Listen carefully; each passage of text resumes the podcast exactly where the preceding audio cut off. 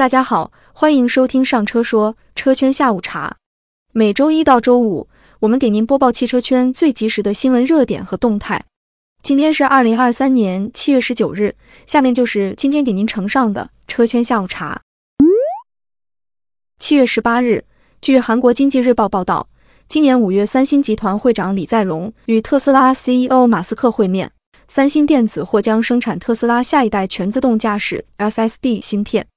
报道称，该芯片将应用于特斯拉 HW 五点零平台，采用三星的四纳米工艺制造，计划在未来应用于特斯拉高端车型或 L 五级别自动驾驶汽车。二零一九年，第一代 FSD 芯片基于三星的十四纳米工艺节点打造，今年正式升级为第二代七纳米芯片。值得注意的是，去年业界盛传特斯拉欲抛弃三星，转投台积电的怀抱。在上述报道中。韩媒确认了这一信息，称特斯拉在去年已选择台积电作为 HW 五点零芯片的唯一代工伙伴。那么，特斯拉为何会改变最初的想法？据悉，这是因为李在镕向马斯克提出了一系列条件，包括让人无法拒绝的代工价格。作为芯片代工龙头企业，台积电先进制程的价格堪称业界最贵，除苹果之外，其他公司很难跟进。这也是 Google、高通。AMD 等公司将部分产品转单三星的关键原因。事实上，除了要保证产能，三星已将四纳米的良品率提升到了百分之七十五，与台积电百分之八十的良品率越来越接近。再加上降价、优惠等措施，三星自然吸引了一批科技大厂。和芯片一样，值得关注的是即将到来的特斯拉 HW 五点零平台，也就是 Hardware 五点零平台。报道称。特斯拉将在未来三到四年内大规模量产 HW 五点零平台，以此推算，特斯拉真正的无人驾驶车辆有望在二零二六年左右量产，与车主见面。七月十四日，马自达新任社长毛龙胜宏表示，马自达将于二零二七年推出电动车专用平台，二零二八年销售油电混动和插电混动汽车。二零三零年全球销量的百分之二十五至百分之四十是电动汽车，电动化是汽车行业的发展大势。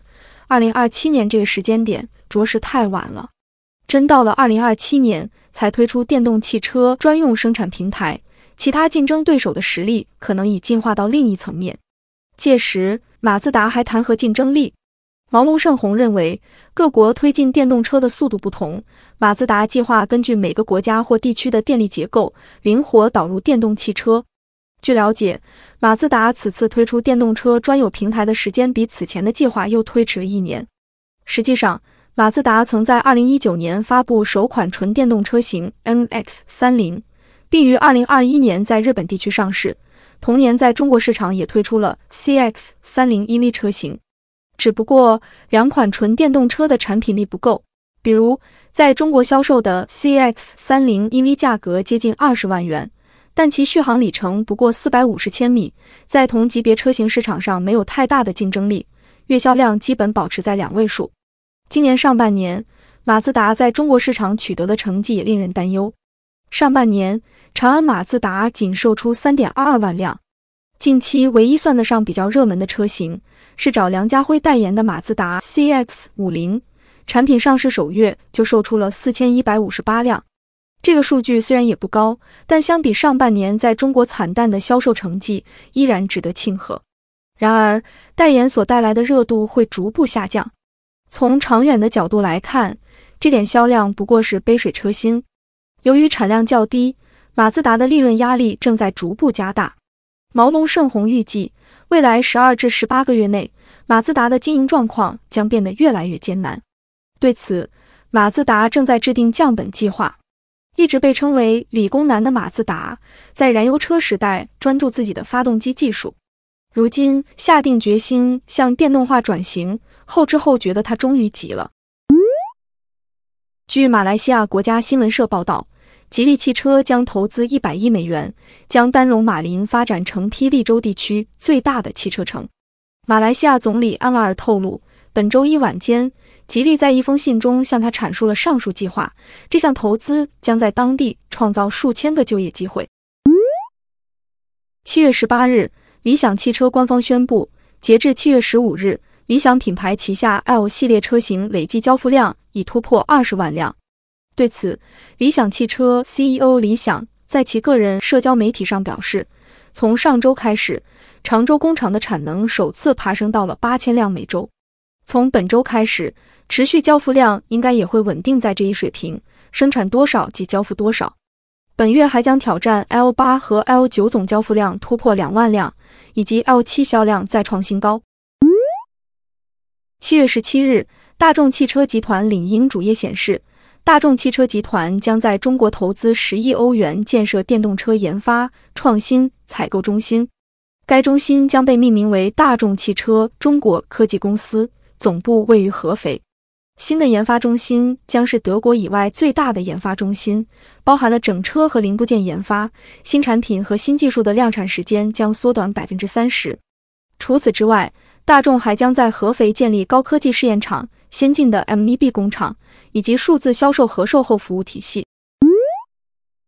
七月十八日，宝马集团新上海研发中心启用。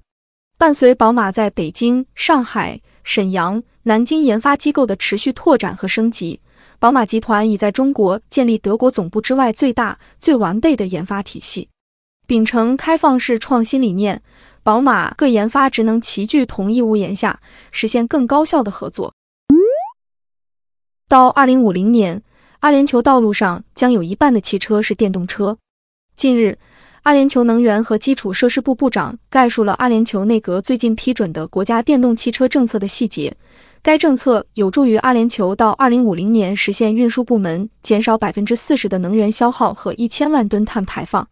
阿联酋是中国汽车出口的主要中东国家，但一直以传统汽车为主，电动汽车占比不高。为吸引更多新能源车企进入当地或者在当地投资，阿联酋一方面通过政策吸引车企，另一方面则通过投资相关产业，不断完善其新能源汽车发展格局。根据日前特斯拉向德国当地官员提交的一份文件显示，该公司计划将德国柏林超级工厂规模扩大一倍，使年产量达到一百万辆。